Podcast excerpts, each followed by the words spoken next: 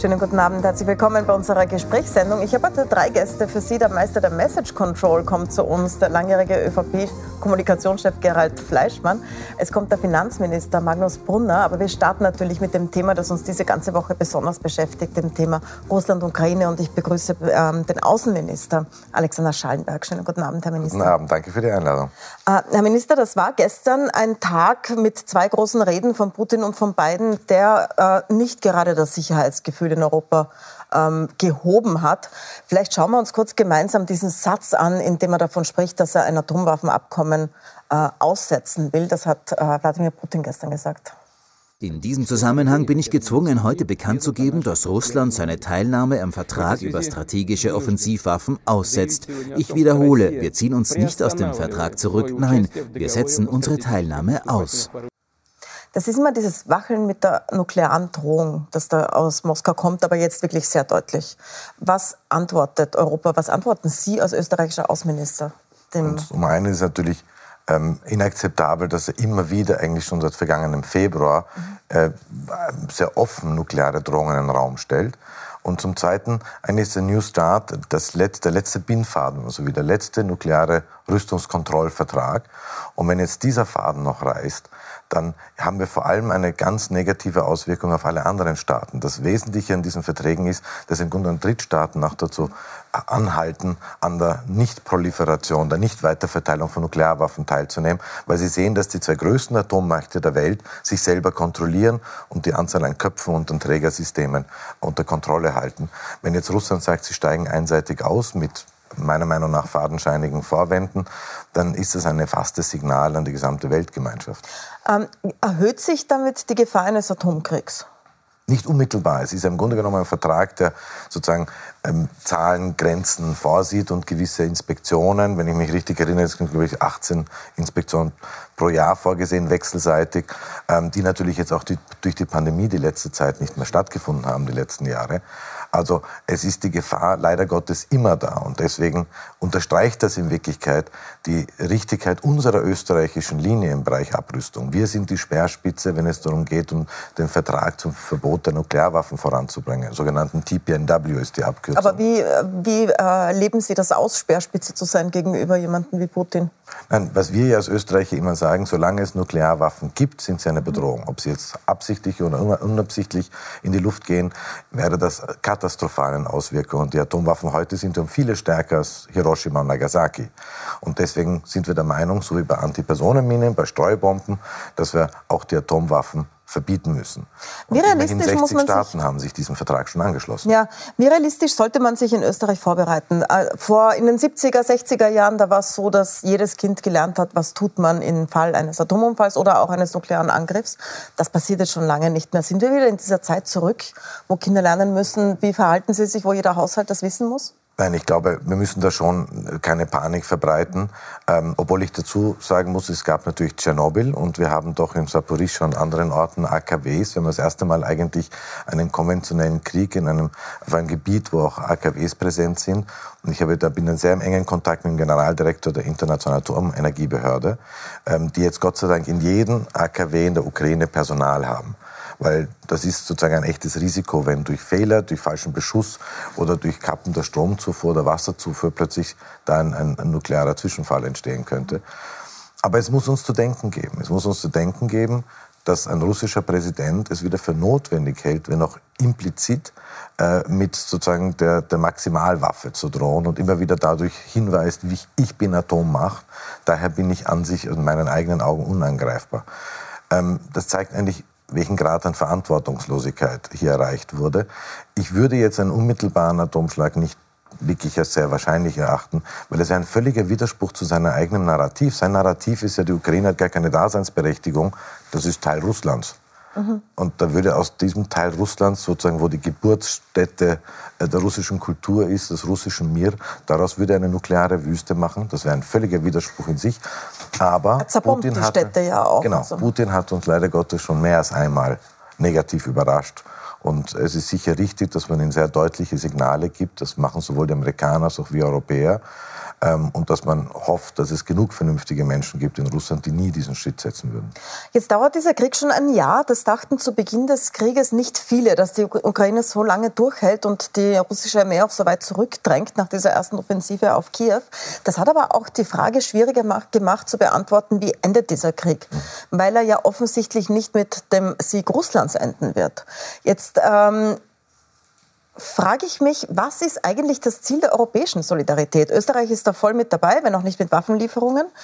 Ähm, ist das Ziel, dass die Ukraine alle Territorien zurückerobert, inklusive der Krim und des Donbass, alles ukrainisch anerkanntes Gebiet? Also ja, das Ziel ist, Ukraine zu unterstützen bei der Wiederherstellung der territorialen Integrität und Souveränität. Aber dazu bekommen Sie dann doch zu wenig Waffen. Wir bekommen genug, um sich gerade zu verteidigen, aber keine, um die Krim zurückzuerobern, bräuchten die Ukraine mehr Waffen und Angriffswaffen, weil die ist schon lange in russischer Hand mit russischem Militär stationiert. Naja, die Ukraine ist auch gelungen, einige Offensiven zu machen. Mhm. Und Sie haben vollkommen recht, dass Sie am Anfang gesagt haben, der Krieg dauert schon viel länger, als wir gedacht hätten. Und es ist wirklich, es ist bewunderungswürdig. Der Verteidigungswille, der Mut, die Entschlossenheit des ukrainischen Volkes, die ja ihr eigenes Land, ihr eigenes Zuhause sozusagen verteidigen. Und wir müssen damit rechnen, dass der Krieg uns weit in dieses Jahr hinein begleitet, sogar vielleicht bis nächstes Jahr, dass wir Elemente eines Abnutzungskrieges auch sehen werden. Aber momentan ist ja zu erwarten, dass noch weitere Eskalationsstufen bevorstehen. Mhm. Wir sehen ja, dass Russland mobilisiert, dass sie versuchen, beide Seiten sich auf eine Offensive äh, vorbereiten. Und ich befürchte, dass wir noch sehr viel Leid, sehr viel schreckliche Bilder aus der Ukraine sehen werden. Kann man erst verhandeln, wenn dieses Ziel erreicht ist, das er jetzt schon seit seit langem nicht erreicht ist? Seit 2014 ist die Krim ja schon russisch besetzt. Kann erst verhandelt werden, wenn die Krim ihr gesamtes Territorium zurückerobert hat? Oder kann man vorher mit Verhandlungen starten? Also die Entscheidung liegt nicht an uns. Es ist eines, ein Prinzip ist für mich ganz klar, äh, keine Verhandlungen über die Ukraine ohne die Ukraine. Es muss das ukrainische Volk, der ukrainische Präsident sagen, jetzt ist ein Zeitpunkt gekommen, bei dem ich bereit bin, mich hinzusetzen und über einen Waffenstillstand zu reden. Das ist momentan eindeutig nicht der Fall. Beide Seiten versuchen, vor allem Russland, am Schlachtfeld Fakten zu schaffen. Und it takes two to tango sozusagen. Es müssen beide Seiten bereit sein. Ähm, wann dieser Zeitpunkt gekommen ist, wenn man sozusagen die öffentlichen Äußerungen, bei die auch selbstverständlich sind, dass, der Russ, dass die ukrainische Führung sagt, wir wollen jeden Quadratzentimeter ukrainischen Bodens zurückerobern. Und man muss auch dazu sagen, wir als Europäische Union oder die ganze westliche Welt hat die Annexion der Krim nie akzeptiert, und zwar die überwiegende Mehrheit aller Staaten auf diesem Planeten. Wie sehr muss man die Gesprächskanäle als Österreich, als Europa zu Russland aufrechterhalten in dieser Lage? Kann man die ganz kappen oder finden Sie, Sie haben neulich gesagt, in Frankreich, man muss äh, das mit Augenmaß machen, dieses Kappen der Beziehungen zu Russland. Welche Beziehungen soll man haben? Als österreichischer Außenminister zu Russland derzeit? Also ich glaube, ich habe keine direkten äh, Beziehungen oder einen Dialog jetzt mit, mit meinem Amtskollegen Sergei Lavrov. Ähm, aber, aber würden Sie es gern haben? Ich muss ganz offen sagen, äh, Reden nur des Redens Willens würde keinen Sinn machen. Solange wir nicht den Eindruck haben, dass die geringste Bereitschaft da ist, äh, von russischer Seite in irgendeiner Form von ihrem absurden Narrativ, das gestern wieder ja der russische Präsident äh, äh, wiederholt hat, mit das ist ein Akt der Selbstverteidigung, eine völlige Täter-Opfer-Verkehrung, da würde ein Gespräch eigentlich kein, keinen Sinn machen. Aber natürlich kappt man nicht alle Gespräche. Und es ist auch klar, dass von amerikanischer Seite immer wieder signalisiert wird, der nationale Sicherheitsberater spricht mit seinem Gegenüber, der CIA-Chef spricht mit seinem Gegenüber. Das sind Signale, dass da natürlich Dialogkanäle existent sind. Und wir alle haben ja weiterhin Botschaften. Also die österreichische Botschaft in Moskau arbeitet eigentlich unter den Umständen entsprechend normal weiter. Am Bundeskanzler Nehammer war ja in Moskau, hat einen Termin mit Putin gehabt. Ist das etwas, was man noch mal anstreben sollte? Also ich glaube, wenn der Zeitpunkt richtig ist, absolut. Er war der letzte äh, westliche Regierungschef, der Putin besucht hat und natürlich davor Zelensky. Das darf man nicht vergessen und auch Zelensky ja besprochen hat, den, den bevorstehenden Besuch damals in Moskau. Ähm, und ich glaube, eines muss uns klar sein, und ich zitiere da immer sehr gerne den äh, Egon Bahr, den Architekten der deutschen Ostpolitik, der gesagt hat, Amerika ist für uns unersetzlich, aber Russland ist unverrückbar. Die Geschichte wird sich nicht ändern, die Geografie wird sich nicht ändern. Russland wird unser größter Nachbar sein Europas und daher schon deswegen würde es keinen Sinn machen, alle Kanäle zu kappen. Also kann es auch sein, dass Bundeskanzler Nehammer nicht nur der letzte westliche Regierungschef ist, der dort war, sondern auch der erste sein wird? Also ganz offen, ich habe keine Kristallkugel, aber mhm. sicher gehört Österreich zu jenen Ländern wie auch andere, wie auch Frankreich und andere, die weiterhin äh, Kanäle offen haben und das ist auch richtig so. In Wirklichkeit haben das alle europäischen Staaten mehr oder weniger. Aber nur um das richtig, Sie haben vorher gesagt, Augenmaß. Ja. Ähm, Sie haben das gesagt genau, in Frankreich. Absolut, Sie sind sehr absolut. dafür kritisiert worden aus der Ukraine, aus Polen. Aber ich glaube auch, weil es irgendwie aus dem Kontext herausgerissen mhm. wurde. Was ich gemeint habe, ist genau, was ich vorher gesagt habe. Russland wird nicht verschwinden. Eine Cancel Culture macht da keinen Sinn. Und dass wir die Diskussion hatten, ob wir nicht die 144 Millionen Einwohner, Staatsbürger Russlands, ein Visaverbot auferlegen, dass sie nicht nach Europa kommen können, habe ich gesagt, das ist eigentlich etwas, was wir nicht aber beim Iran oder bei Nordkorea gemacht haben. Das hat schon den Geruch der Sippenhaftung. Und wir müssen immer unterscheiden können zwischen Putin und seinen Schergen und dem russischen Volk, seiner Kultur und seiner Geschichte. Und gerade wir Österreicher sollten das auch können. Das habe ich auch mit dem Begriff Augenmaß gemeint, dass man eben nicht das Kind mit dem Bade ausschüttet. Es gibt ja auch harte Kritik daran, dass zwei russische Parlamentarier einreisen jetzt zur OSZE-Tagung nach äh, Wien, genau am Jahrestag des Krieges, diesen Freitag. Sie haben schon mehrfach erklärt, dass Österreich die Verpflichtung hat, diese Visa auszustellen. Die Frage ist jetzt, die kommen her, dürfen eigentlich nur auf die Tagung, dürfen sich aber auch frei bewegen, soweit ich dieses Abkommen richtig verstanden habe. Wie sorgen Sie dafür, dass die Sanktionen eingehalten werden und dass die nicht Termine machen, spazieren gehen, was auch immer, was sie nicht dürften mit diesem Visum? Also das Visum Stellen Sie der Polizei davor oder was, wie machen Sie das? Nein, das Visum, also Punkt eins, es ist den Russen sehr wohl bekannt und das haben wir sehr, sehr, sehr deutlich äh, kommuniziert. Mhm. Das Visum erstreckt sich alleine auf die Teilnahme an der Parlamentarischen Versammlung der OSZE, der Organisation für Sicherheit und Zusammenhalt in Europa. Das ist unsere völkerrechtliche Verpflichtung. Dafür kriegen sie es. Und das Visum endet am Tag, wo die Tagung aufhört, um Mitternacht. Das heißt, um Mitternacht müssen Sie wieder das Land verlassen haben. Da gibt es noch einen Ball, wie Sie wissen, denn ja, werden die nicht hingehen. Die FPÖ will das auch nicht haben. Aber es gibt Möglichkeiten, Menschen zu treffen. Es ist Wir ein großes Treffen von verschiedenen Russlandfreunden in Wien an diesem Tag. Wir haben äh, Sie auch einen, alle, die das Visum bekommen haben, auch eine sozusagen eine Erklärung unterzeichnet, die zur Kenntnis nehmen, dass sich das alleine auf die Teilnahme an dieser Tagung einer internationalen Organisation äh, betrifft das Visum und sonst keine weiteren Tätigkeiten oder kulturelle oder sonstige Anlässe und Events davon erfasst sind. Und natürlich werden sie äh, beobachtet werden, während sie hier sind. Und ein Zuwiderhandeln wäre ein grober Missbrauch und hätte Konsequenzen nicht nur für die einzelnen Personen, man könnte sie auch außer Landes verbringen, sondern natürlich auch für künftige mögliche Visateilungen an russische Delegationen. Wer beobachtet Sie? Die Polizei, die Fremdenpolizei, der Geheimdienst oder wie sie funktioniert das? Sie werden verstehen, dass ich das jetzt nicht hier im Fernsehen okay. ausdeutschen werde. Ähm, die Kritik an Österreich kommt ja auch daher, dass Österreich sehr enge Beziehungen zu Russland hatte über die letzten Jahre. Ihre Vorgängerin im Außenamt, Karin Kneißl, schreibt inzwischen für RT, hat Putin auf die Hochzeit eingeladen. Das heißt, äh, es gibt eine gewisse Erwartung, dass Österreich sich besonders distanziert und ähm, die Kritik, dass das nicht genug passiert. Jetzt kann man sich zum Beispiel Gas ansehen. Da geht das die Abhängigkeit sehr hoch. Es sind Verträge geschlossen worden über 40 Jahre. Andere Länder steigen aus aus ihren Verträgen mit der Gazprom bzw. Unternehmen. Also RWE versucht gerade auszusteigen, Unipa, äh, der tschechische Energiekonzern. Warum sagt Österreich, wir bleiben in diesen ewig langen Verträgen mit der Gazprom drinnen und versuchen nicht mal, diese Linie zu kappen? Also Punkt eins, ja, wir, wir haben uns exponiert, wir waren wirtschaftlich sehr engagiert auch in Russland und ich glaube, das war damals durchaus richtig so. Man, man ist ja immer im Nachhinein klüger. Aber wir denken an die Nullerjahre, in den letzten 30 Jahren haben sich deutsche, französische, italienische und österreichische Unternehmen sehr stark engagiert. In Weißrussland, in der Ukraine und in Russland. Und ähm, da sind wir natürlich jetzt, deshalb ist dieser Prozess auch so schmerzhaft für uns, auch wirtschaftspolitisch. Wir sind da doch sehr exponiert. Ähm, wir haben aber einen massiven Akt des Abkoppelns gemacht von Russland. Wenn ich allein denke an Gas, wir hatten eine 80-prozentige Abhängigkeit, wurde um 50 Prozent verringert. Ähm, und natürlich die Verträge. Jetzt sind wir wieder bei 70, von dem das, das jetzt fluktuiert, wird. Flukt, ja. Wobei die Zahlen immer deswegen fluktuieren, weil es davon abhängt, wie viel von anderen Quellen kommt. Ja. Und natürlich das wesentliche, die wesentliche Aufgabe im letzten Jahr war ja, die Gassicherheit oder Versorgungssicherheit herzustellen und entsprechend auch andere Lieferanten und Lieferquellen und Lieferwege zu finden. Das ist leider Gottes bei Gas zum Teil schwieriger als bei Erdöl. Mhm. Erdöl kann man sozusagen in, in, mit LKWs auch transportieren. Bei Gas funktioniert das eigentlich nicht. Meine Redaktion hat die Zahlen jetzt rausgesucht mhm. und ähm, ich blende Ihnen das kurz ein. Die Zahlungen, die Österreich an Russland leistet zu Gas, das war 2010 bis 2020 im Durchschnitt 2,1 Milliarden, dann 2021 3,6 und 2022 letztes Jahr 6,9 Milliarden Euro, die aus Österreich nach Russland geflossen sind für Gas. Die bilaterale, Hilfe für die Ukraine im Vergleich dazu ist 0,6 Milliarden Euro. Das wissen Sie ja. Klar kann man das nicht eins zu eins vergleichen, aber dieses äh, Geld geht zu Putin mit dem Bau der Panzer.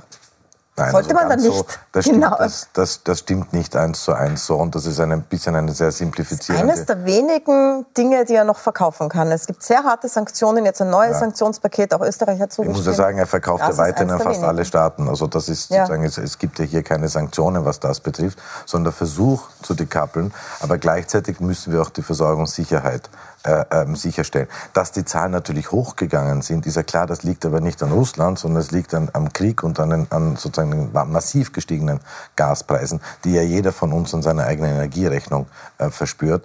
Und natürlich wird dieser Prozess des Abkoppelns, des Abnabelns äh, weitergehen und weitergehen müssen. Aber das braucht auch Zeit. Wir können, müssen darauf schauen, und das sage ich sehr offen, das Gleiche höre ich zum Beispiel vom Bund Deutsche Industrie und anderen, wir können, müssen darauf achten, auch, dass wir unsere industrielle Basis und die Wirtschaftsbasis erhalten. Und es ist, glaube ich, im letzten Jahr sehr viel besser gelungen, als viele uns das zugetraut hätten. Im Februar hat es noch geheißen, die Lichter werden ausgehen im Winter wir kriegen überhaupt kein, kein Gas mehr und die Container werden oder die, die Behälter werden leer sein. Das ist alles nicht eingetreten. Und wir hatten ja stellenweise 80 Prozent Rückgang bei unserem Bezug aus Russland. Und eines ist auch klar. Wir haben etwas erlebt in den letzten Monaten. Das Putin etwas gemacht hat, was nicht einmal zu Zeiten der Sowjetunion geschehen ist. Er hat Gas als Waffe eingesetzt und Nahrungsmittel. Er hat letzten September begonnen zu sagen, hebt sie die Sanktionen auf, dann kriegt sie wieder Gas. Was insofern bemerkenswert ist, weil das sind ja keine Staatsverträge, das sind Verträge zwischen Unternehmen und er signalisiert damit eigentlich an die gesamte Weltöffentlichkeit, äh, Verträge mit russischen Unternehmen sind das Papier nicht wert, wenn ich Putin es anders sehe. Und das ist ein Signal, das auch in Delhi wahrgenommen wird, das auch in Peking wahrgenommen wird und in allen mhm. Hauptstädten dieser Welt. Wobei aus Peking jetzt äh, Signale kommen, dass sie sich an Russland doch recht annähern. Es gibt Gerüchte über Waffenlieferungen. Das ist zumindest ist darüber gesprochen worden von China nach Russland. Und China hat gesagt, sie wollen einen Friedensplan vorlegen und da vermitteln. Sie hatten ja auch kürzlich Termine mit China.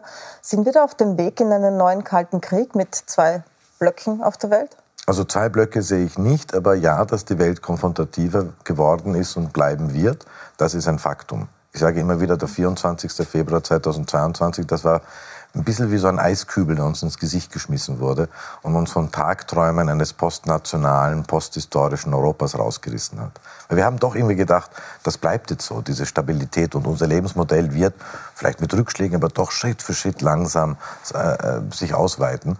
Und wir haben jetzt gemerkt, nein, es gibt Staaten, für die die Art, wie wir leben oder wir, dass andere sich auch unserer Lebensart anpassen wollen, die sehen das als Bedrohung oder sogar als aggressiven Akt und entsprechend reagieren. Und das ist sicher die Ernüchterung.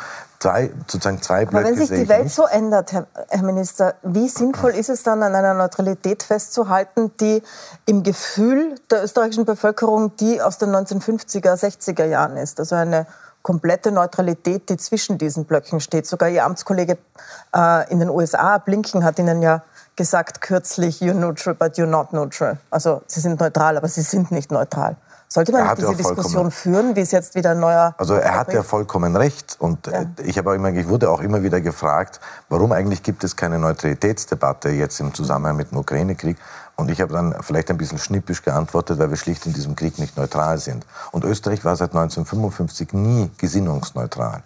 Als die sowjetischen Panzer in Budapest reingerollt sind, äh, knapp ein Jahr nach dem Staatsvertrag, ähm, haben wir damals schon ganz klar Position bezogen. Da waren wir ganz frisch gebackener neutraler Staat und wir haben in der UNO-Generalversammlung klar die Resolutionen unterstützt, wo die Sowjetunion verurteilt wurde. Also wir waren nie gesinnungsneutral. Wir sind militärisch neutral. Ja, wir liefern kein Kriegsmaterial, keine Waffen an die Ukraine. Aber wenn ein Staat Völkerrecht mit Füßen tritt, Wenn ein Staat die Grundprinzipien der UNO-Charta, das Gewaltverbot über Bord wirft, dann können wir Österreicher nicht neutral sein. Denn das Völkerrecht ist unser Schutzschirm. Das Einzige, was uns wirklich sichert, ist, dass es das Völkerrecht gibt, das humanitäre Recht, dass das Prinzip Pacta sunt servanda gilt. Und da werden wir nie neutral sein. Jetzt führt Russland diesen Krieg ja nicht nur mit Waffen, sondern das ist ein hybrider Krieg, der auch mit Desinformation, mit Propaganda betrieben wird und das durchaus auch gegen Europa ziemlich stark, besonders am Balkan. Äh, in Serbien zeigen Umfragen, dass 80 Prozent der Bevölkerung pro Russland sind, auch pro Putin. Über 50 Prozent inzwischen sogar diesen Krieg gutheißen. Obwohl Serbien ja, wie man sagt, dort mit dem Kopf in Brüssel ist. Aber sie sagen auch mit dem Herzen in Moskau. Was kann man dieser russischen Desinformation entgegensetzen, dieser russischen Propaganda? Also Sie haben vollkommen recht, das ist ja nicht nur ein, ein Phänomen, das wir am Balkan sehen, sondern weltweit. Auch in also Österreich. Also grad, aber auch in Afrika zum ja. Beispiel ist das große Schlachtfeld, wenn man so will, wieder der Kampf der Narrative. Ich glaube, im Balkan gibt es mehrere Punkte. Da, sind, da dürfen wir nicht alle Schuld an Russland schieben. Da haben wir auch als Europäische Union versagt. Wir haben Ihnen vor 20 Jahren gesagt, ihr werdet alle Mitglied der Europäischen Union. 20 Jahre später ist das immer noch nicht geschehen. Und wir beginnen jetzt erst in diesem Jahr, letztes Jahr haben wir mit Albanien und Nordmazedonien erst Verhandlungen aufgenommen. Es haben immer noch nicht alle EU-Mitgliedstaaten Kosovo die Eigenständigkeit und Souveränität anerkannt. Also da muss man auch sagen, dass da eine gewisse Frustration in der Bevölkerung aufkommt. Dass man das Gefühl hat, die Europäische Union liefert leere Versprechen und tut vor allem sozusagen Aufträge geben und, und Benchmarks vorgeben, aber eigentlich selber nichts machen, um einem das Gefühl zu geben, du bist willkommen, du bist Teil der europäischen Familie da müssen wir, glaube ich, das ist der wesentliche Punkt, mit dem wir eigentlich dieses Narrativ bekämpfen könnten. Das heißt, was man bieten kann, ist ein Beitritt sozusagen. Wir müssen das glaubhaft machen, was wir ihnen mhm. versprochen haben und sagen, ja, ihr seid Teil der Europäischen Union und sollte es auch rasch werden. Wenn man sich die Landkarte anschaut, man sagt ja manchmal salopp, das ist der europäische Hinterhof. Und ich möchte nicht gar nicht vom Westbalkan reden, sondern von Südosteuropa. Und es ist umgeben von EU-Mitgliedstaaten. Griechenland, Kroatien, Bulgarien, Rumänien und Italien auf der anderen Seite der Adria. Das ist also eigentlich der Innenhof, der Patio der Europäischen Union. Und das ist für mich die wesentlichste geostrategische Aufgabe, die wir haben, dass diese sechs Staaten ganz klar bei uns sein müssen. Entweder wir schaffen es, unser Lebensmodell dorthin zu exportieren, oder wir laufen Gefahr, irgendwann plötzlich mit anderen Lebensmodellen konfrontiert zu sein. Ob türkisch, chinesisch, russischer Provenienz. Das kann nicht in unserem Interesse sein. Dann möchte ich zum Schluss noch auf die Auswirkungen in Österreich kommen. Die Methode, die Russland da fährt, ist ja die Manipulation der öffentlichen Meinung, Beeinflussung, auch Beeinflussung von Wahlen. Wir haben gerade wieder jetzt durch große Aufdeckergeschichten gesehen, wie relativ billig und einfach das zu machen ist, wenn man genug Leute hat, die Bots programmieren und öffentliche Meinung beeinflussen. Sie waren auch gerade in den USA bei der CIA, die das ganz genau beobachtet auch in anderen europäischen Staaten EU-Wahlen. Was beobachtet man eigentlich in Österreich? Was können Sie sagen über russischen Einfluss auf zum Beispiel die Landtagswahlen jetzt, auf die nächste Nationalratswahl, auf gesellschaftliche Positionen von Impfgegnern, Migration, EU und so weiter? Also ich kann Ihnen nur versichern, dass unsere Dienste eigentlich sehr professionell aufgestellt sind und das sehr genau beobachten. Wir haben ja doch auch in diesem Konflikt etwas gemacht, was wir als Europäische Union oder als europäische Staaten noch nie gemacht haben. Wir haben Medienunternehmen verboten. Das war schon ein großer Schritt, nämlich Russia Today, Sputnik und andere, weil man einfach zum Schluss gekommen sind, da geht es überhaupt nicht mehr um Medieninformation. Da geht es nur noch um das russische Narrativ und sozusagen Fake Information und Desinformation zu verteilen äh, und zu verbreiten. Und da haben wir diesen doch sehr drastischen Schritt gesetzt, als eigentlich offene, freie Gesellschaften, dass wir sagen, nein, du unterminierst das, wofür wir stehen. Du arbeitest gegen die sozusagen offene, freie, demokratische Gesellschaft aller Charles Popper, für die wir eintreten. Und das ist, glaube ich, ein sehr drastischer, aber notwendiger Schritt gewesen. Und natürlich wird alle weitere muss beobachtet werden. Das ist ein konstanter Kampf, wenn man so will, der oft nicht gesehen wird, aber massive Auswirkungen hat, ja auch in, für die Medien, für Sie, für unsere Arbeit, für uns alle. Herr Minister, dann danke ich Ihnen sehr, sehr herzlich für den Besuch. Danke fürs Dasein in dieser sehr, sehr dichten Woche. Danke ein Jahr nach Kriegsbeginn. Und bei uns geht es gleich weiter mit dem Finanzminister, weil die Auswirkungen des Krieges, die spüren ja auch Sie in der Stromrechnung, im Geldbörsel, an der Inflation. Wir sprechen darüber, wie es da weitergeht mit Inflation, mit Unterstützungen. Bleiben Sie dran.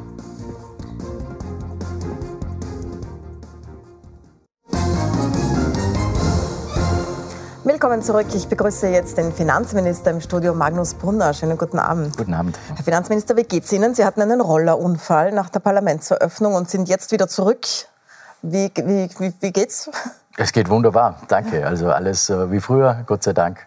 Und äh, Gott sei Dank ist nicht mehr passiert und äh, freue mich, dass ich jetzt wieder ganz normal arbeiten kann. Es war ja recht dramatisch. Sie sind ja von einer Dame gefunden worden, bewusstlos ähm, auf der Straße. Haben Sie noch Kontakt zu ihr oder wie ist das dann gelaufen? Äh, leider nicht. Die Dame hat netterweise die Rettung gerufen, aber aus Datenschutzgründen war es nicht möglich, den Namen der, der Dame herauszufinden. Jetzt äh, hätte ich gern Danke gesagt natürlich äh, für das schnelle Reagieren auch und äh, ja, war bisher nicht möglich. Aber Falls Sie zuschaut, soll sie sich bei uns melden. sie sind ohne Helm gefahren, habe ich gehört. Ja, ich habe einen Roller, einen Roller genommen ja. äh, auf der Straße mit dem App, äh, ganz normal und äh, ja, war ohne, ohne Helm unterwegs. Machen Sie das wieder oder? Fahren Sie jetzt nie wieder Roller oder nur mit Helm? Oder also Rollerfahren fällt momentan nicht in meine okay. Lieblingsbeschäftigungen, ganz ehrlich gesagt. Also werde ich in nächster Zeit nicht machen. Aber zu Ihnen als Finanzminister, das ist ja eigentlich, warum wir Sie eingeladen haben, jetzt ein Jahr nach Start des Krieges worüber wir die ganze Woche sprechen, ist eine der Sachen, die richtig angekommen ist bei den Österreichern, die Teuerung, die ja ursprünglich mit den Energiepreisen begonnen hat. Nicht nur das. Aber wir haben jetzt tatsächlich Leute, die sich, also wirklich jeden Tag, die sich melden und sagen, es geht sich einfach nicht mehr aus. Mittelstandsfamilien, die sagen, ich schaffe es nicht mehr bis zum Ende des Monats. Ähm, vielleicht am Anfang die Frage nach, Sie haben so viel ausgeschüttet, dass wir auch aufgezählt haben immer wieder und trotzdem stehen die Leute da und sagen, ich schaff's nicht. Was äh, denken Sie sich da als Finanzminister? Was haben Sie im Köcher noch? Naja, wir denken uns natürlich immer, dass wir jede Maßnahme, jede Unterstützungsmaßnahme immer hinterfragen müssen. Kommt sie gut an? Ist es zielgerichtet? Ist es treffsicher? Es ist auch immer eine Abwägung natürlich gewesen äh, zwischen Treffsicherheit auf der einen Seite, Geschwindigkeit auf der anderen Seite, auch zwischen der sozialen Ausgewogenheit auf der einen Seite und anheizender Inflation auf der anderen Seite. Also man muss da schon äh, immer hinterfragen auch. Ähm, nicht jede Maßnahme, die vielleicht auf den ersten Blick populär äh, klingt, ist auf den zweiten Blick sinnvoll. Also das muss man seriös äh, immer anschauen. Ich glaube aber, dass wir extrem viel auf den Weg gebracht haben gegen die Teuerung. Wir können nie 100 Prozent aller Krisen dieser Welt abfedern. Das geht nicht. Ist auch nicht Aufgabe. Ähm, aber wir können die Teuerung ausgleichen, die Preissteigerungen ausgleichen. Das haben wir intensiv gemacht, insbesondere bei denen, die es besonders notwendig haben, Sozialhilfeempfänger. Aber trotzdem so, wenn man, ich meine, Sie kennen die Bilder von den Energieversorgern, mhm. wo die Leute Schlange stehen und wo man nicht mal mehr durchkommt am Telefon, weil so viele Leute anrufen, trotz Strompreisbremse, weil sie Nachzahlungen haben, weil sie über diesen geförderten äh, Kontingent liegen, das in der Strompreisbremse drinnen ist. Was ist da falsch gelaufen, dass trotzdem die Leute einfach nicht mehr zusammenkommen? Ja, sie liegen über dem Kontingent, weil sie mehr Verbrauch haben. Genau, das Beispiel, Sinn, weil sie mit Strom heizen müssen zum Beispiel. Genau, das war ja der Sinn der Strompreisbremse, ja. dass wir natürlich die Marktsignale noch drinnen haben, dass es zum Einsparen auch äh, animiert. Das, die Strompreisbremse ist ja als äh, durchaus positives Beispiel auch, auch europaweit eigentlich als Vorbild äh, angesehen worden, weil eben eine Entlastung da ist, ähm, aber trotzdem ein Anreiz zum Sparen äh, noch da bleibt. Ähm, ja, und jetzt kommen natürlich die Maßnahmen, die wir beschlossen haben, die jetzt wirksam werden. Steuerreform die Abschaffung der kalten Progression beispielsweise, die Valorisierung der Sozialleistungen. Das sind alles Dinge, äh, die jetzt wirksam sind in diesem Jahr. Ähm, es gibt übrigens äh, im BMF auf der Website einen Entlastungsrechner.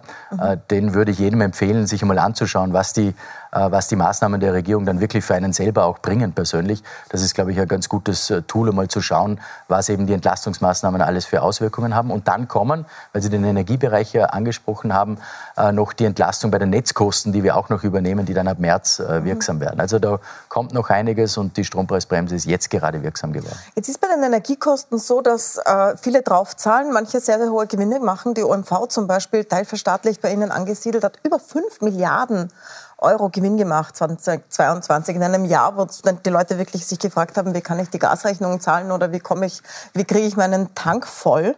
Ähm, und diese Übergewinnsteuer bringt dann nur Ihnen 90 Millionen. Jetzt weiß ich schon, Sie bekommen eine Dividende, also Sie, wir, der Staat bekommt eine Dividende. Aber trotzdem, das wurde ja vorher gezahlt von Leuten. Ist das okay, dass ein teilstaatliches Unternehmen in so einer Krisenzeit 5 Milliarden Gewinn macht?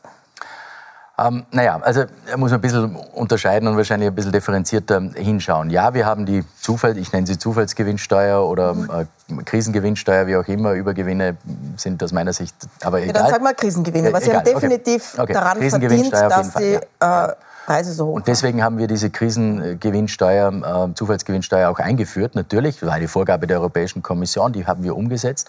Und zwar haben wir sie versucht so umzusetzen, dass äh, auch Investitionen in erneuerbare Energien beispielsweise noch möglich sind. Und das ist auch eine Voraussetzung äh, gewesen bei dieser Umsetzung äh, dieser Zufallsgewinnsteuer, dass eben in Erneuerbare, in den Ausbau Erneuerbaren auch investiert wird. Also dass wir hier nochmals äh, was als Staat, auch als Gesellschaft insgesamt äh, davon haben. Jetzt die ursprüngliche Planung ähm, der Einnahmen über die Zufallsgewinnsteuer war höher, weil die mhm. Preise auch höher waren. Gott sei Dank gehen die Gaspreise jetzt zurück. Die sind um 50 Prozent zurückgegangen. Gott sei Dank eigentlich. Auch im Strombereich übrigens geht es zurück und deswegen werden natürlich auch die, die Zufallsgewinne weniger. Leider. Naja, aber 5 Milliarden, über 5 Milliarden Gewinn, aber nur 90 Millionen Sondersteuer aus diesen Zufalls- oder Krisengewinnen bei der OMV. Ja. Ist das nicht ein Missverhältnis? Ja, Sie, bei den 5 Milliarden sind Sie jetzt bei der alten Zahl, bei den 90 äh, schon bei der neuen Zahl. Also das ist dann ja. nicht ganz, aber okay, ähm, das Verhältnis ist trotzdem. Wobei eben, man muss auch dazu sagen, die OMV als erstens einmal gehört über die ÖBAG äh, dem Staat 33 Prozent an der OMV. Äh, das ist äh, die andere Wahrheit natürlich auch und nur 50 Prozent des Umsatzes der OMV wird in Österreich gemacht. Also ja. die OMV ist ein weltweites äh, Unternehmen mit anderen Eigentümern auch und an der Börse. Also da kann man nicht so sagen, das gehört jetzt eins zu eins der, der Republik. Die Inflation ist in Österreich deutlich höher als in anderen Staaten. Da ist überall der Peak schon erreicht. Wir sind bei 11 Prozent. Hat das damit zu tun, dass Sie so viel ausgeschüttet haben und zwar so quer über die Bevölkerung? Mhm. Ähm, also vielleicht zur Korrektur, die Inflation liegt nicht über den anderen Staaten. Wir sind unter dem europäischen Schnitt gewesen im ganzen 2022er Jahr. Man muss natürlich immer eine längere Periode äh, sich mhm. anschauen. Bei 8,6 Prozent sind wir im 22er Jahr gelegen, weit unter Deutschland und unter dem europäischen Schnitt. Also wir haben Länder, ähm, die über 20 Prozent zum Teil sind. Aber ja, 11,2 Prozent jetzt im Jänner. Äh, die Schätzung der Statistik Austria ist viel zu hoch, selbstverständlich. Jetzt muss man aber auch dazu sagen, dass gewisse Maßnahmen wie eben die Netzentgelte, die, die Entlastung in dem Bereich noch nicht eingerechnet worden ist. Äh, trotzdem ist es zu hoch, überhaupt keine Frage. Ähm, und ja, man muss eben bei jeder Maßnahme schon sich überlegen, ist es inflationstreibend oder ist es zumindest neutral oder vielleicht sogar dämpfend wie unsere Strompreisbremse, die eher dämpfend wirkt. Also das ist eben genau die Frage, soziale äh, Treffsicherheit auf der einen Seite, Geschwindigkeit und eben inflationstreibend auf der anderen Seite. Das ist bei jeder Maßnahme äh, immer zu überlegen. Ähm, und natürlich ist äh, dieser Ausreißer, den wir jetzt im, im Jänner erlebt haben, äh, schlecht, überhaupt keine Frage. Aber die Experten sagen uns auch, dass sich in den nächsten Monaten äh, Gott sei Dank wieder beruhigen wird und dass wir dann wieder nach unten gehen werden. Jetzt schlagt das ja direkt durch auf die Mieten, weil die Mieten angepasst werden nach der Inflation. Das heißt, es droht denen, die also es droht nicht, sondern es ist schon fix quasi, dass im April eine neuerliche Mieterhöhung kommt. Das trifft alle sehr hart, die in den letzten zwei Jahren schon, also letzten Jahr sehr viel bekommen haben, war eine Zeit ausgesetzt. Und jetzt sind die Mietpreise explodiert eigentlich. Jetzt kommen wieder 6, 7 Prozent drauf oder wie viel auch immer das da ist. Jetzt haben Sie gesagt, Sie arbeiten auch an einer Mietpreisbremse. Können Sie mir den Zwischenstand sagen? Wo stehen denn die Verhandlungen? Wie wird das aussehen? Ja, das machen die parlamentarischen Parteien. Das läuft auf parlamentarischer äh, Ebene ab. Äh, Darum kann ich jetzt zu den konkreten Gesprächen nicht wirklich was äh, dazu sagen. Ähm, ich verstehe die Diskussion, dass man darüber reden muss, ähm, wie man vielleicht diese Anpassung äh, nach unten revidieren kann, wie, man sie bremsen kann. Ich verstehe die Diskussion. Es ist nur nicht ganz so trivial, weil es natürlich unterschiedliche ähm, Mietobjekte auch gibt. Es gibt die Richtwertmieten auf der einen Seite, ähm, es gibt ähm, den, den, öffentlichen Wohnbau, es gibt den freien Markt. Also muss man zuerst schon überlegen, welcher Bereich äh, soll man, welchen Bereich will man äh, treffen und welchen nicht. Ja, Im freien Markt wird man es nicht können, aber bei den Richtwertmieten genau. kann man es so. schon machen, im öffentlichen Bereich kann man es schon machen. Genau so ist, ist es. Die Antwort ist ja klar. Sie haben vollkommen recht, aber das muss man eben äh, zuerst äh, auch diskutieren und nicht jeder in Österreich wohnt in einer Altbauwohnung in Wien, oder? Also man muss schon ein bisschen auf ganz Österreich ähm, auch schauen. Ähm, aber ich bin zuversichtlich, dass die parlamentarischen äh, Parteien ähm, das jetzt äh, ausverhandeln momentan und, und ein Ergebnis äh, präsentieren werden. Das stimmt nicht. Jeder wohnt in einer Altbauwohnung. Dann sind wir gespannt aufs Ergebnis. Es wohnen auch viele in Einfamilienhäusern, Eigentumswohnungen, die sie mit Krediten gekauft haben, wo teilweise die Fixzinsphase ausläuft jetzt. Das trifft gar nicht so wenige, weil das oft so zehn Jahre waren. Und jetzt sind plötzlich die Zinsen von sehr niedrig auf sehr, sehr hoch. Das belastet des Haushaltsbudgets auch. Wo ist denn da die Grenze? Sehen Sie da irgendwo etwas, wo man sagt, so, okay, man muss die Inflation bekämpfen, aber es gibt eine Grenze, wie weit das gehen darf mit den Zinserhöhungen? Naja, also auch hier ein bisschen relativieren, es sind die Zinsen immer noch wesentlich niedriger, wie sie noch vor einigen Jahren waren. Obwohl sie jetzt gestiegen sind, klar, äh, die EZB ähm, hat das Gefühl gehabt, äh, hier reagieren zu müssen, um die Inflation zu bekämpfen. Weil wer kann die Inflation bekämpfen? Das sind die Zentralbanken, mhm. bei uns eben die Europäische Zentralbank. Jetzt kann man fragen, hat sie es ähm, schnell genug gemacht, hat sie es intensiv genug gemacht? Bin eher zurückhaltend, glaube ich nicht. Also ich glaube, sie hätte schneller reagieren können. Also Sie glauben, äh, es sollte noch mehr sein? Ja, es wird nicht viel mehr sein, glaube ich nicht. Mhm. Also es wird vielleicht noch eine leichte Anpassung notwendig sein und dann ähm, hoffen die Expertinnen und Experten, dass wir langsam in eine Phase gehen, wo die Inflation zurückgeht und dadurch die Anpassungen und Erhöhungen nicht mehr kommen müssen. Ich habe nur gesagt, im Gegensatz zu, zu USA, die äh, wesentlich rascher reagiert haben, hat die EZB vielleicht ein bisschen zu zurückhaltend reagiert. Ähm, allerdings hat sie auf der anderen Seite auch die Herausforderung, dass viele äh, Budgetsituationen mancher Staaten in Europa nicht so sind, wie sie sein sollten, die Verschuldung zu hoch ist und dadurch eine Zinserhöhung, eine zu schnelle Zinserhöhung auch extrem negative Auswirkungen dort gehabt hätte. Also auch hier eine, eine Abwägung, die für die EZB mhm. notwendig war. Ich glaube nicht, dass die Steigerung noch dramatisch sein wird. Ich hoffe es dass es nicht äh, notwendig ist auch, sondern dass die Inflation dann äh, im Laufe des Jahres auch entsprechend zurückgehen wird. Bei den Gehältern, um eine Frage noch zur Inflation zu stellen, ist es, äh, ja, wird überall gekämpft. Sie bekommen die Tarifverhandlungen überall mit. Und es gibt diese Möglichkeit, die von Ihnen geschaffen worden ist, von der Regierung, dass Unternehmen 3000 Euro an Prämie steuerfrei ausschütten. Jetzt ist der Einzelne natürlich davon abhängig, wie gut geht es dem Unternehmen, ist es dem Unternehmen möglich, will das das Unternehmen machen. Mhm. Ähm, warum sagen Sie nicht einfach, okay, 3000 Euro des Lohns, der da ist, sind steuerfrei? Ja, weil wir das äh, mit Damit so alle gleich bekommen, quasi auch in den Unternehmen, denen es nicht so gut geht. Wir haben mit den Sozialpartnern das besprochen. Das war ein Angebot äh, an die Sozialpartner auch, die die Lohnverhandlungen dann geführt haben. Ähm, und es wurde allgemein von beiden Seiten der Sozialpartnerschaft äh, uns gesagt, ja, das wäre ein tolles Instrument und deswegen haben wir es ins Leben gerufen, um hier auch ähm, etwas Unterstützung zu geben für die Lohnverhandlungen, würde ich sagen. Ich finde, insgesamt war äh, das Ergebnis äh, über alle Branchen bei den Lohnverhandlungen äh, durchaus positiv, glaube ich, auch für die Arbeitnehmerinnen und Arbeitnehmer, auch im öffentlichen Dienst. Übrigens, wo wir verhandelt haben, war es, glaube ich, ein sehr faires Ergebnis schlussendlich. Ähm, Bundeskanzler Nehammer hat gesagt, er will einen Versöhnungsprozess zu äh, Corona, zur Corona-Politik einläuten. Das betrifft natürlich auch die Ausschüttung von Geldern, die ja stark kritisiert wird, wie das passiert ist. Bei Ihnen angesiedelt die COFAG. Jetzt habe ich mir angesehen, die Studie von der Nationalbank, wie berechtigt diese Kritik denn ist, dass da quasi die eigene Klientel versorgt worden ist. Das ist ja, was die Opposition sagt. Und tatsächlich sagt die Nationalbank, dass die Unternehmen, die gefördert wurden, weil es ihnen eigentlich schlecht gegangen ist, weil sie betroffen waren von Lockdown, Lockdowns sich recht viel Geld auf die Seite gelegt haben. Also es ist das Eigenkapital gestiegen, es sind die Bankguthaben gestiegen, es sind die Vermögen gestiegen, genau bei denen. Äh, und zwar nicht um wenig. 7,5 Prozent mehr Eigenkapital zum Beispiel.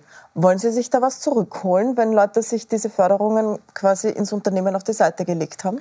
Wenn jemand ähm, sich illegal was angeeignet hat, Na, werden legal, wir selbstverständlich so zurückholen. Genau, aber um das geht es genau. Wenn ja. jemand sich an die Richtlinien äh, gehalten hat, äh, wird es natürlich eher schwierig.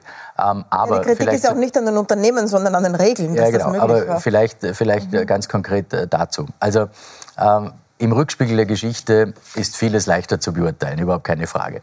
Jetzt hat man damals, ähm, übrigens vor meiner Zeit, relativ schnell handeln müssen, mhm. ähm, schnell unterstützen müssen, schnell helfen müssen. Jetzt kann man natürlich über alle Regeln, die eben schnell von heute auf morgen passieren haben müssen, diskutieren, sie hinterfragen. Wie gesagt, im Rückspiegel wesentlich leichter als, als vorher. Ähm, allerdings muss man auch zu dieser, äh, zu dieser Feststellung der ÖNB ein bisschen was dazu sagen. Äh, es sind natürlich viele Investitionen beispielsweise in äh, die Infrastruktur nach hinten verschoben worden. Deswegen auch mehr Eigenkapital, das dann auf der Seite war. Also da gibt es unterschiedliche Gründe. Äh, wenn etwas zu Unrecht kassiert worden ist, äh, einbehalten worden ist, fordern wir es zurück, überhaupt keine Frage in, in allen Bereichen. Das ist was Witz des Hatz sozusagen. Aber wenn etwas zu Recht äh, und nach den Regeln äh, passiert ist, tun wir uns halt relativ schwer. Jetzt kann man die Regeln kritisieren, ja. Die wurden damals so gemacht, weil es halt schnell notwendig war zu helfen. Es zeigen uns halt auch umgekehrt äh, die Daten aus der Krise, dass wir ja nicht schlecht rübergekommen sind. Die mhm. Wachstumszahlen 2022 bei 4,8 Prozent Wachstum, weit über dem europäischen Schnitt, weit über Deutschland, haben uns ja gezeigt, dass wir vielleicht nicht alles richtig gemacht haben, ja, aber doch nicht so vieles falsch, weil sonst wäre, wären die Wirtschaftsdaten nicht so, wie sie sind. Gott sei Dank, auch die Arbeitslosenzahlen, die ja Gott sei Dank in Österreich auch sehr, sehr nieder sind. Also das hat ja alles mit dem äh, schlussendlich auch zu tun. Die Regeln kann man immer diskutieren, ja, und ich glaube, das ist auch der Zugang, den der Bundeskanzler gehabt hat. Man muss das aufarbeiten, man muss auch schauen, was ist falsch gelaufen, ähm, aufgrund von Geschwindigkeit, aufgrund von äh, Entscheidungen. Das muss man hinterfragen, das muss man aufarbeiten und das finde ich einen sehr, sehr guten Zugang, den der Bundeskanzler hier gewählt hat. Kurze Frage zum Abschluss. 2024 sind Wahlen, sowohl im Bund, also in ganz Österreich, als auch in Ihrem Bundesland, Vorarlberg. Ähm, es werden Krisenbilanzwahlen werden. Wo wird Ihr Wahlkämpferherz schlagen im Bund oder in Vorarlberg? Ich bin ähm, auf Bundesebene Finanzminister an der Seite des Bundeskanzlers Nehammer und, ähm, und ich unterstütze auch den Landeshauptmann äh, Wallner, wenn er wieder kandidiert und das wird er natürlich. Ähm, und also dementieren also, Ambitionen auf beide Posten natürlich an dieser Stelle. ja, selbstverständlich, weil es nicht zur Diskussion steht.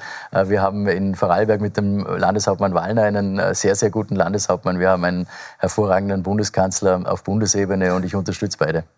Dann danke ich Ihnen sehr herzlich für den Besuch im Studio. Danke fürs Dasein. Danke.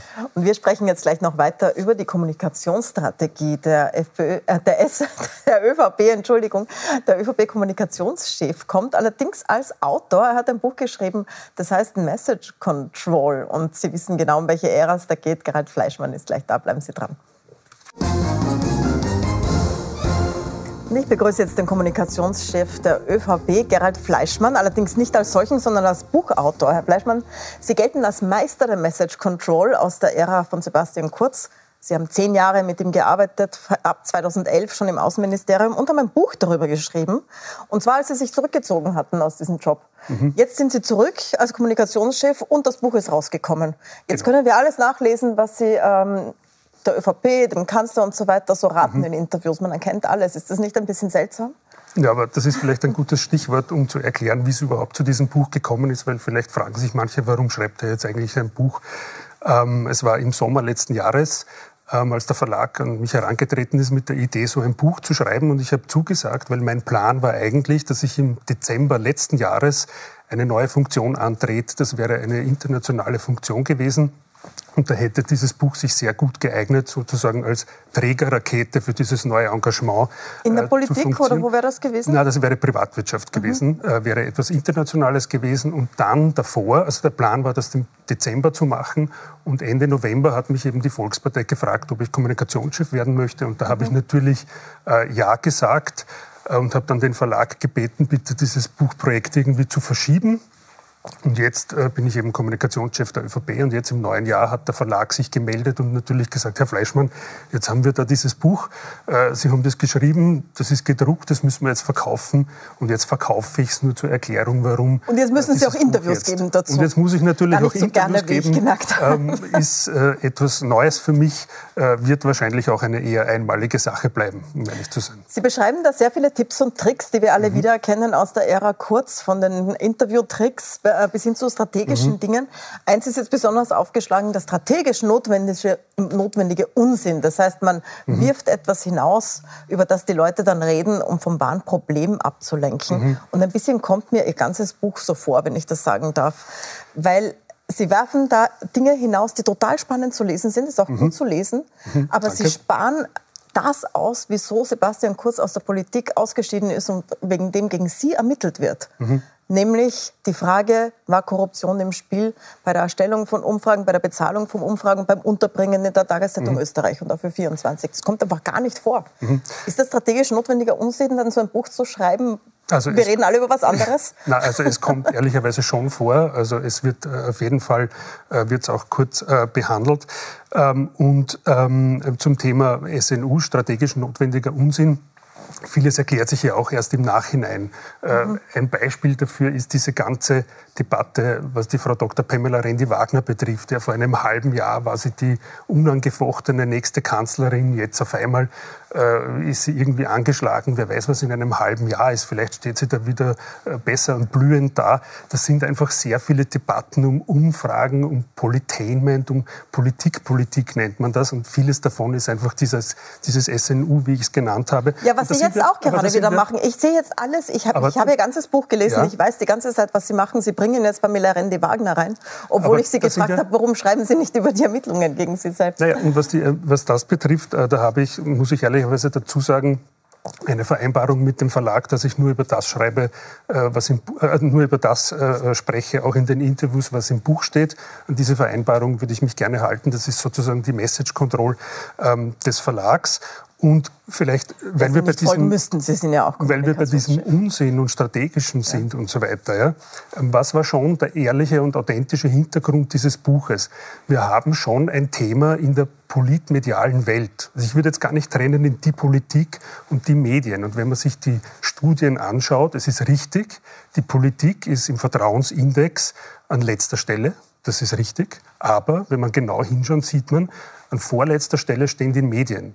Und jetzt ist es zwar durchaus in Ordnung und okay, wenn der Vorletzte dem Letzten ständig ausrichtet, was er besser machen soll.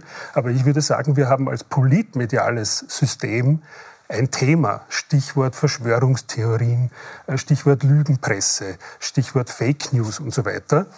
Und der Hintergrund von dem Buch ist, und das war auch der Gedanke vom Verlag, und dem habe ich durchaus etwas abgewinnen können, die Menschen haben Angst und Sorge vor dem, was sie nicht mhm. kennen. Ja, beispielsweise heißt es, die Ausländerfeindlichkeit ist dort am höchsten, wo es die wenigsten Ausländer gibt und dergleichen. Oder man hat von der Zukunft Angst, wenn man sie nicht kennt. Ja.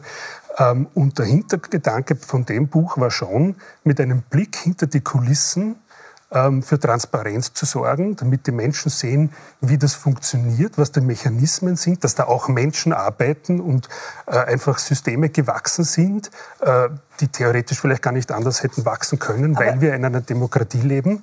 Weil das ist schon ein wichtiger Punkt. Ähm, es sind viele Techniken und viele davon sind äh, auch grauslich, ja, werden aber seit Jahrzehnten international in Demokratien angewandt. Und man muss sich immer fragen, ähm, was wäre die Alternative in einer ja, Diktatur? Nur Herr Fleischmann, der ja? Vertrauensverlust äh, ist ja nicht mhm. in alle Politiker unter ihnen und auch nicht in alle Medien, sondern der liegt ja wohl vielleicht genau daran, dass bestimmte Teile der Politik mit bestimmten Medien, in dem Fall, in dem ermittelt wird, ihr Team eigentlich rund um Sebastian Kurz, es wird ermittelt, also das ist noch eine, eine Ermittlung, und äh, die Mediengruppe Österreich tatsächlich einfach sich Dinge hinter den Kulissen ausmachen, wo die Frage dasteht, wurden Umfragen manipuliert, wo man nachlesen kann, dass das vielleicht tatsächlich in Chats so passiert ist. Daran liegt es ja wohl. Sie können ja jetzt nicht ein, Buch schreiben und das auf alle ausdehnen. Ich hätte sogar ein Kapitel aus Ihrem Buch dazu, was dazu passen würde, nämlich die Taktik the Zone with Shit und die Generalisierung, ja, die, alle machen das. Ist aber falsch, das machen nicht alle. Naja, aber bei dieser Taktik Flotte. Das ist jetzt unangenehm für Sie, aber ich, nein, nein. ich weiß jede Taktik, die Sie hier gerade anwenden, ja, ja, aber aus diese, Ihrem Buch. Ja, aber diese Taktik, äh, die Sie gerade erwähnt haben, war eine Taktik vom Wahlkampfberater von Präsidenten Donald Trump. Ähm, und ich habe in dem Buch auch geschrieben, dass ich diese Taktik äh, nicht gut heiße. Und es gibt viele Taktiken, die, wo ich explizit dazu sage, dass diese äh, Stichwort Dirty Campaigning, Negative Campaigning, dass ich die nicht gut finde und dass wir die auch nicht angewandt haben oder dass ich die auch nicht angewandt habe. Also das möchte ich schon zur Klarstellung äh, dazu sagen. Wenngleich trotzdem viele dieser Taktiken international äh, angewandt werden. Ähm, und Aber Sie schreiben zum Beispiel auch, mhm. es gibt so eine Überschrift zu Umfragen. Ja. Und die lautet, Umfragen soll man nicht so ernst nehmen. Das ist ja. fast wie ein Hohn, wenn man weiß, wie Sie zehn Jahre lang an der Seite von Sebastian Kurz Sie und Ihr Team mhm. und er selbst auch Umfragen wahnsinnig ernst genommen haben und wirklich sehr viel Energie reingelegt haben, letztendlich darüber gestolpert sind. Deswegen ist er ja dann zurückgetreten wegen dieser Umfragenaffäre. Ja, also Sie haben nur, nur so einen, einen, so einen Abschnitt drin. Also jetzt weiche ich kurz von der Message Control ab, die mir ja. der Verlag sozusagen auferlegt hat. Ähm, diese Vorwürfe aus meiner Sicht werden sich alle äh, als haltlos. Ich sage auch immer dazu, es sind nur Ermittlungen. Ja, also genau, das. Ja. Ähm, Sie haben recht, da ist ein Kapitel äh, Umfragen drinnen äh, und äh, nicht zu ernst nehmen. Also der Schluss ist, ich, ich, ich gebe auch Ratschläge, wenn man Umfragen äh, in Zeitungen sieht und wiederfindet, wie man am besten damit umgeht, wie man die Schwankungsbreiten einordnet nicht. Äh, ich gebe eben die Beispiele. Es passiert in Deutschland genauso wie in Österreich. Ich habe da auch Beispiele drinnen, ähm, dass zum Beispiel Schlagzeilen in Medien stehen, die halt zugespitzt sind. Ähm, der eine überholt den anderen mit 25 zu 24 Prozent. Es gibt aber eine Schwankungsbreite von 3,5 Prozent nach oben und nach unten. Wir weisen die also zum Beispiel aus, das, zum Beispiel immer. Das ist zum Beispiel äh, ein guter und wichtiger Ansatz und ich wir sind fast am Ende der Versuch, Zeit. Noch, ja, aha, es ist ja. eben ein Versuch dieses Buchs, den Menschen, es richtet sich an, an, die Bevölkerung, einen Blick hinter die Kulissen zu gewährleisten. Wie funktionieren Dinge? Warum passieren solche Dinge? Und das ist mir schon ein wichtiger Punkt. Es passiert alles in einer Demokratie. Ähm, es streiten sozusagen subjektive Wahrheiten um, also miteinander, um eine objektive Wahrheit äh, zu schaffen, sich gemeinsam in einer Demokratie. Die Alternative ist die Diktatur oder der Gottesstaat. In der Diktatur, da sagt einer, das ist die Wahrheit und das hat so zu sein. In einem Gottesstaat wird es von einem überirdischen Wesen objektiv vorgegeben sozusagen und nur in der Demokratie streiten die subjektiven Wahrheiten. Sie haben eine Wahrheit, ich habe eine Wahrheit, die eine Partei hat eine, die andere hat eine andere. Da gibt es einen Streit um die Wahrheit und das, was dann in den Medien steht, das ist dann sozusagen die objektive Wahrheit. kann man alles anzweifeln, kann man kritisch sehen, aber in einer Demokratie ist es so und ich glaube, mhm. es ist immer noch besser, äh, als es ist in einer Diktatur oder in anderen Staatengebilden. Dann frage ich Sie noch kurz so als jetzigen Kommunikationschef, aber im Lichte dieses Buches. Ja. Man merkt eine gewisse Gereiztheit äh, in der ÖVP gegenüber gewissen Medien. Also es ist zum Beispiel sehr besprochen worden, dass Bundeskanzler Nehammer in der ZIP 2 bei der Regierungsklausur ein recht angriffiges Interview mhm. geführt hat mit Martin Thür ähm, oder Florian Klenk als Populisten bezeichnet hat. Ist das passiert oder ist das Strategie? Ist das etwas, was wir im nächsten Buch lesen werden? Ähm, ich glaube ehrlicherweise, das war einfach äh, eine authentische äh, Emotion des Bundeskanzlers. Da hat, er sich, da hat er einfach gesagt, was er sich in dem Moment gedacht hat. Ich glaube, das Haben war da zulässig. Ähm, ich habe sicherlich davor äh, das eine oder andere Wort mit ihm gewechselt. Ähm, und Stichwort Nehammer, also, da hat auch der Verlag darum gebeten, dass ich zu aktuellen Themen und Politikern eigentlich nichts sage, aber da, da nutze ich schon die Gelegenheit. Stichwort Umfragen. Ja. Also die Umfragen, die wir kennen, und ich glaube, die sind eh bekannt, dass es sozusagen einen Korridor derzeit gibt zwischen 23 und 26 Prozent der ersten drei Parteien, also FPÖ, mhm. SP und ÖVP. Und das ist eine Schwankungsbreite, da ist einfach alles möglich. Das heißt, Karl Nehammer.